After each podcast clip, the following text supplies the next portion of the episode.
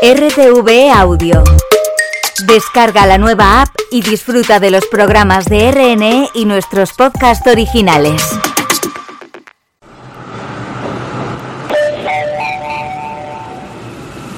Atención, lo que vas a escuchar ahora es completamente cierto. Hola mundo, dijo Martín Lutero. La medicina hace enfermos, la matemática gente triste y la teología gente pecadora. Véase la ironía. Empezamos raíz de 5.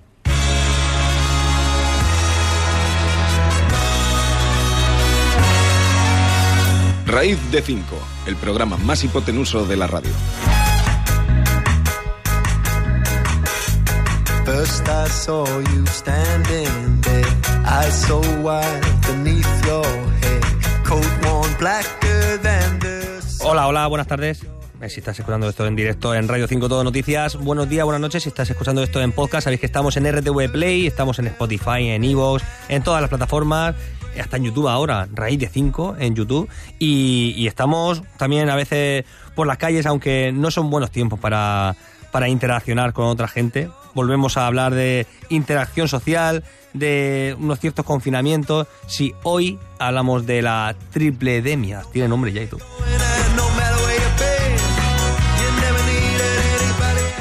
Virus respiratorios en general, tenemos ahí la gripe, la gripe A concretamente también repuntando, 35% más que hace un año la gripe A.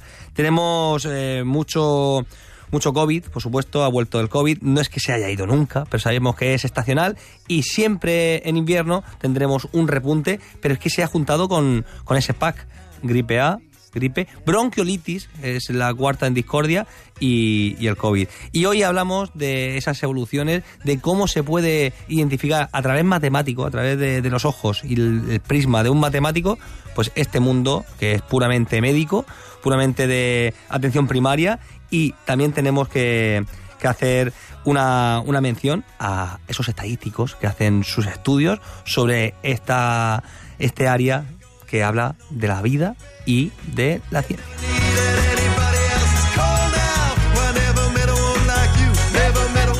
Fijaos que tengo aquí un mapa, ahora mismo me, me pasa del Instituto de Salud Carlos III, un mapa de afectados por COVID, por VRS, que es este virus respiratorio, y el SARS-CoV-2, el- la COVID-19. Sabemos que ese es el virus, pero después se reproduce en una enfermedad que se llama eh, COVID. El SARS-CoV-2 es el virus. Y tenemos ahí un, una bajada eh, en estas últimas semanas que diréis, no, no, ha subido, no, no, ha bajado. En realidad, el repunte, la estacionalidad del COVID eh, se repunta más bien a principios de diciembre. Esto ha pasado ya en los últimos tres años que la ciencia avanza y la ciencia se actualiza cada año y, y confirmamos o, negamos. Eh, Así funciona la ciencia. Por el principio de reproducibilidad, que se pueda repetir el experimento en cada sitio y sobre todo de contraste, contrastación de esa verdad experimental que cada año se dice si sí o si no. Bueno, pues eh, eh, ahora mismo estamos en, en una meseta de datos COVID, pero en un repunte brutal de gripe. Y es el dato que más preocupa. De hecho, ya el, el 35% de la gente en los hospitales tiene uno de estos tres virus. Con todas las enfermedades que hay, ahora mismo estamos eh, copando todos los hospitales de, de estos virus que son reproducibles, sobre todo hablamos aquí por la respiración. Por tanto, otra vez vuelven las mascarillas y otra vez vuelven, por supuesto, las polémicas por las mascarillas, que a mí me han llegado, no, pero ¿qué sentido tiene esto otra vez de las mascarillas? Vamos a ver, las mascarillas, lo primero que hay que decir, que eso ya lo hemos dicho miles de veces, pero eh, somos tenemos un cier- una cierta demencia social, eh, las mascarillas son para no contagiar al resto, es decir, tú cuando tienes mascarilla evitas que tus virus pasen a otra persona. Concretamente, más del 95% de los virus no traspasan las mascarillas FFP2 e incluso las sanitarias algo más del 80%. De los virus de tu boca no se transmiten. O sea, es un acto de generosidad, vamos a decir, de, de humanidad, para cuando uno sabe que está enfermo. Eh, sin embargo, la gente cuando quiere estar sana se pone la mascarilla. Y no es así. Es un acto, como digo, de uno cuando vaya a transmitir. Se, lo hace el transmisor, no el receptor. Y en un hospital hay que decir que es el lugar de máxima transmisión y uno va a sanar, no, no a enfermar. Así que tenemos es- ese dato. Y tengo aquí otro mapa, que es la tasa de hospitalización, que eso es lo que ha aumentado. Mucha gente está en los hospitales. Hace una semana estábamos en el 30%, por, 30% no, 30 de cada 100.000 habitantes, que esa tasa, eso se hablaba mucho con la incidencia acumulada, que era un número de personas de 100.000. Claro, si ese número de personas, ahora mismo estamos hablando de 30 de 100.000, es un 30 de 100.000, eh, es poquito. Vamos a decir que en un estadio de fútbol completo de 100.000 personas, 30. Bueno, vale, es un se pueden hasta aislar. Pero el crecimiento es lo preocupante siempre en, este, en esto de las matemáticas y la estadística. Se está doblando cada semana ese dato. Por tanto, si decimos que se está doblando es que hace una semana había 15 y hace dos había 7. Entonces, esa- ese crecimiento es el que llamamos crecimiento exponencial y hablaríamos que llegaríamos a miles. Cuando digo miles, ya está- estamos hablando de un porcentaje, de un 1%, un 2%. Mil de 100.000 es un 1%. Esa proporción hay que, hay que evitarla. Son las proporciones que en las máximas olas de COVID nos llevaron al colapso. Así que vamos a, a ponernos, como digo, con las gafas matemáticas. No vamos a ir con María José Gea, aquí que los lunes digo, yo soy Santi García Cremades, cateto. María José Gea, la otra cateta de hoy, y tenemos ahora, eh, gracias a vosotros, esa hipotenusa, vamos a, a viajar en esa hipotenusa, que es nuestra máquina del tiempo, a mitad del siglo XIX más o menos. Venga, bueno, vamos a 1850.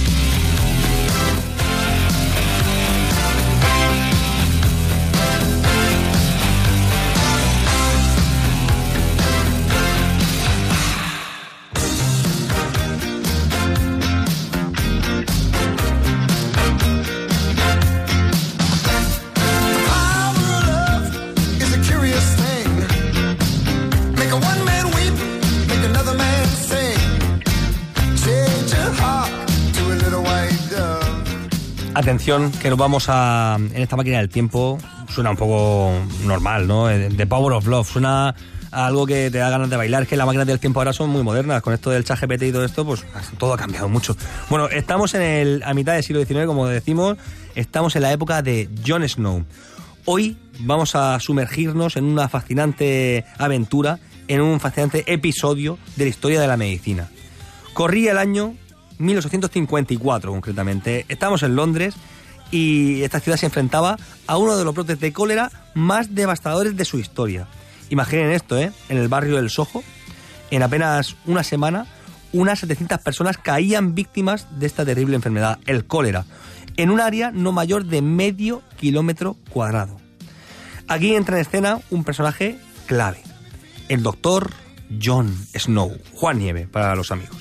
Jon Snow eh, tiene nombre de Juego de Tronos, no es el de Juego de Tronos, un médico real es Juan, bien escrito, Juan, John, porque sabéis que el de Juego de Tronos es J-O-N, como los vascos, J- Jon, John.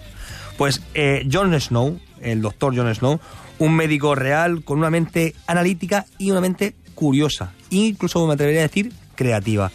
Snow, doctor Snow, conocido por utilizar mapas para respaldar sus hipótesis médicas, por eso se le considera también uno de, de, lo, de la familia estadística, se considera un matemático en la historia también. Eh, compró un mapa de Soho, eh, este barrio, y con la ayuda del párroco local, Henry Whithead, comenzó a marcar cada defunción por cólera que él iba atendiendo casa por casa con sus medidas de precaución, como hablamos, mascarillas de la época, con, con sus máscaras, más que mascarillas. Y este mapa no era un mapa ordinario, mostraba con líneas negras las muertes, apilándose una, otra, otra y otra, según aumentaban los casos. Así, en vez de puntitos, se veían como si fueran eh, unas camas, camas, nunca mejor dicho, pues de fallecidos. La conclusión de Jon Snow fue reveladora. La mayoría de las muertes se concentraban cerca de la bomba de agua de Broad Street. Bomba de agua. Ahora mismo nos parece una cosa habitual entender que el agua o el aire son fluidos que transmiten enfermedades, pero ¿cómo llegó a esta conclusión Jon Snow? Bueno, Jon Snow investigó casos inusuales como el de un taller en Poland Street, dentro de la zona afectada, donde 500 trabajadores, de esos 500 trabajadores solamente murieron 5. Y dijo, uy, esa proporción es muy baja, 5 entre 500 es un 1%, de, cuando estamos hablando de, de más del 50% en casi todos lados. La, la clave estaba en el agua. Estos trabajadores no bebían del pozo de Broad Street, sino de otro interno que tenían ahí en el taller. Así que la correlación aquí era clara, pero hay que buscar la causalidad. Jon Snow también descubrió que algunas víctimas, aunque vivían lejos, contraían la enfermedad porque bebían agua de la bomba de Broad Street cuando pasaban por la zona. Con estas evidencias, Jon Snow no tardó en persuadir a las autoridades para cerrar la bomba de Broad Street, cortando así la expansión del brote. Pero la historia no termina ahí, ¿eh? En 1855, Jon Snow presentó una versión actualizada de su mapa, ahora con una línea delimitando el área de servicio del pozo de Broad Street. Más del 70% de las muertes ocurrieron dentro de este área. Este hallazgo no solamente frenó el brote de cólera, sino que también marcó el nacimiento de la epidemiología moderna. Fascinante, ¿verdad? El padre de la epidemiología moderna es Fernando Simón, original, el vampiro jefe de los epidemiólogos. Pues tenemos ahí a Jon Snow, una historia que nos sorprende por su creatividad, por su transversalidad y, como, ¿por qué no decirlo?, por su inspiración y nunca mejor dicho, porque estamos hablando de virus respiratorios en estos tiempos. Vamos a hablar de estadística.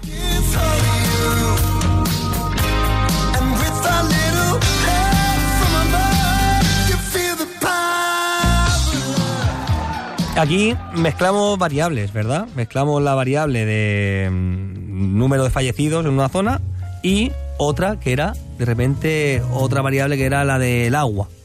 Esto con el COVID también pasó con los datos de movilidad de Google.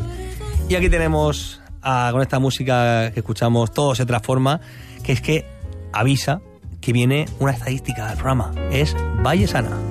Tu beso se hizo calor, luego el calor movimiento, luego gota de sudor que se hizo vapor, luego viento que en un rincón de La Rioja movió el aspa de un molino mientras se pisaba el vino que bebió tu boca roja. Tu boca roja en la mía, la copa que gira en mi mano y mientras el vino caía, esta canción nos encanta porque nos hace viajar por precisamente por, por los fluidos de la vida, por el caos que nos lleva a zonas eh, inconmensurables, inesperadas. Y esto me llevó a conocer un día a, a Bella Sana y aquí, aquí está con nosotros cada semana. Ana, ¿cómo estás? Yo creo que a ti lo que te gusta es cantar la canción. A mí me encanta cantar, en general. sí. Pues ya está. No pongas excusas. Canta y, canta y sé feliz. Exactamente. ¿Cómo estás, Ana? Nada, yo bien, no he cogido la gripe. O sea, Te iba a preguntar. Estabas hablando de Yo tampoco. las cosas. Somos y la, y la atípicos. niña bien. La niña bien, la familia bien. La radio Vale, bien. vale. Muy bien. ¿Pero has buscado sobre tu salud en internet? ¿Sobre mi salud? Sí. Datos de mi salud. ¿Y, cómo O busco sea, eso yo? sí, a ver, por ejemplo, imagínate, no sé, te duele un dedo y buscas en internet. ¿Mm? No, a ver, ¿qué puede ser eso? Sí, pero me salen foro- duele. foros un poco, poco rigurosos, vamos a decir. Forocoches, no buscar, Y mejor. cáncer, y cáncer. Y cáncer, todo es cáncer. Todo es Sale cáncer. cáncer, todo es cáncer. Sí, sí. bueno, nada, es que yo quería contarte, porque como estábamos hablando, has hablado de Jon Snow, que fue pues eso, el padre de la epidemiología, también se le considera un poco el padre de la estadística espacial por ese mapa que hizo, fue de los primeros que, que utilizó un mapa para, para pintar las enfermedades. Pero hay cosas más recientes que, bueno, te voy a contar una que fue un chasco. Una que no funcionó. Bueno, está bien, aprender Vale. de los errores, está bien, muy científico. Eso es. Te voy a hablar de Go- Google Flu Trend. No sé si lo he dicho bien. Google Flu, Trends, o sea, o, o sea algo de, de- de Google estudiando la gripe. Efectivamente. Tendencias de Google. No, exactamente. Si buscas Google Trends, Google Trends sigue existiendo Sí. y son pues las típicas tendencias de quién busca qué. Entonces Google lo que intentaba era decir, bueno, pues vamos a utilizar los datos de búsquedas de cosas como la fiebre, el dolor de cabeza, no sé, síntomas que tienen que ver para un médico, digamos, con la gripe, y entonces a partir de ahí intentar predecir el número de casos de gripe que iba a haber en una determinada zo- zona geográfica. ¿Qué te parece? Madre mía, pues muy bien, está muy, se plantea bien. Prometedor, ¿no? Prometedor, sí. Suena muy bien. Pues, sonaba muy bien y además funcionó muy bien al principio. Se tenía una precisión muy buena a la hora de estimar los casos de gripe y la- las epidemias. El problema es que, claro, funcionó muy bien cerquita de donde se había entrenado el modelo. Es decir, Básicamente lo que hacía, hablando desde el punto de vista matemático, estadístico, hacía lo que se llama una regresión logística. Es un tipo de modelo que se utiliza cuando tú tienes que estimar eh, una probabilidad de algo, ¿vale? Entonces, pues estimaba muy bien la proporción, en este caso, de casos de, de gripe, la estimaba muy bien, pero mm, digamos cuando se entrenó, en la parte de los datos donde se entrenó con datos reales, pero después se dejó seguir a partir de solamente esos datos de búsqueda. Y Nature publicaba allá por 2013 un, un artículo en el que se veía que entre 2011 y 2013 pues lo que había hecho es alarmar más de la cuenta. Es decir, había predicho un número muy alto de casos de gripe que realmente luego no llegaba a producir. Qué fuerte, qué fuerte. Claro, es que piénsalo, si yo busco fiebre, dolor de cabeza, ¿por qué tendría que ser gripe? Sí, sí, sí. Aquí lo que hablamos muchas veces de correlación no implica causalidad.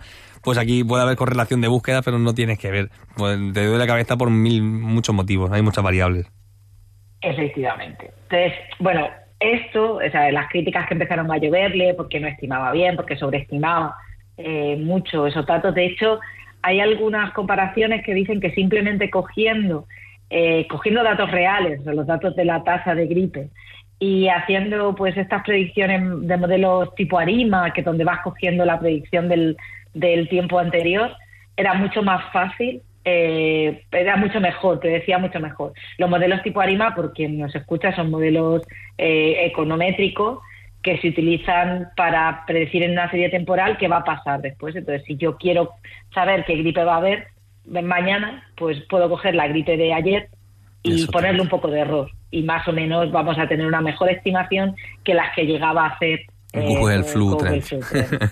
Eh, eh, Google tiene dos vergüencitas, está Google Plus y, a- y ahora también sabemos que estaba Google Flu Trends. Muy bien. Sí, efectivamente. Pero de los errores se aprende. Y de los herreros también se aprende de los herreros. De los, de los siempre. Muchas gracias, Ana. Y la semana que viene espero volver con las poesías, que este año un propósito que tenemos es hacer esto pues un poco más lírico Un también. poco más poético. Un poco más poético. Gracias, Ana. Un abrazo. Un abrazo.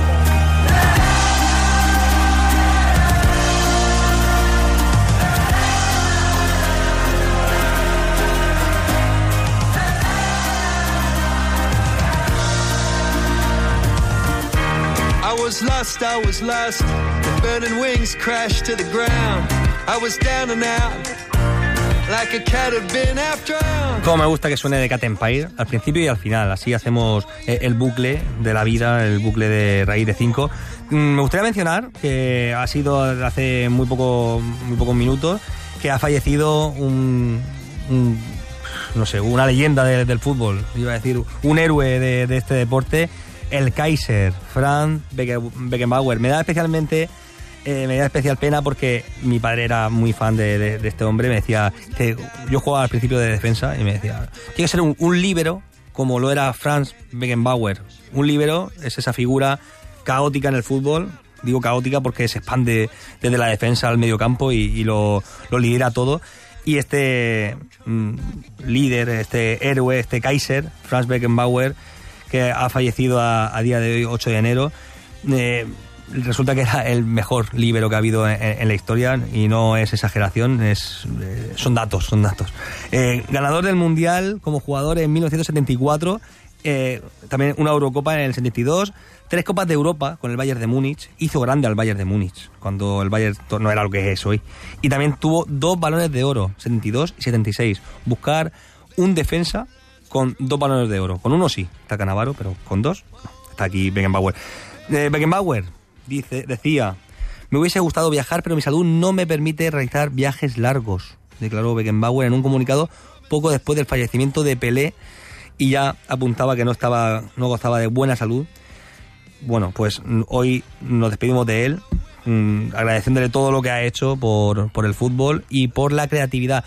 Hoy vamos de. nos vestimos de transversalidad, nos ponemos esas gafas que invitamos aquí a cada semana a, ponernos, de esta- estas gafas matemáticas, que son gafas creativas, te hacen más creativo.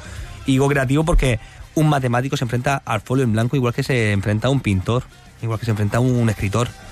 Y, aquí estamos haciendo un programa donde las gafas son importantes y hablamos de, de esa transversalidad. Ese folio en blanco, como lo es la radio sin los técnicos, lo es la radio sin la música y sin los locutores. Y un matemático en la radio hace igual que, que un matemático en el aula, pinta e intenta visualizar pues lo que a priori es invisible o lo que a priori es, como decía Martín Lutero, las matemáticas te hacen triste, pues era una ironía, las matemáticas te hacen más feliz porque te hacen ver el mundo con otros colores. Nos despedimos con esta esta poesía prosaica, María José está aquí emocionada, así que vamos a, a irnos. La semana que viene seguimos por inducción N más 1. Yo soy Santi García Cremades y estamos en de 5. En Radio 5, todo noticias. Adiós.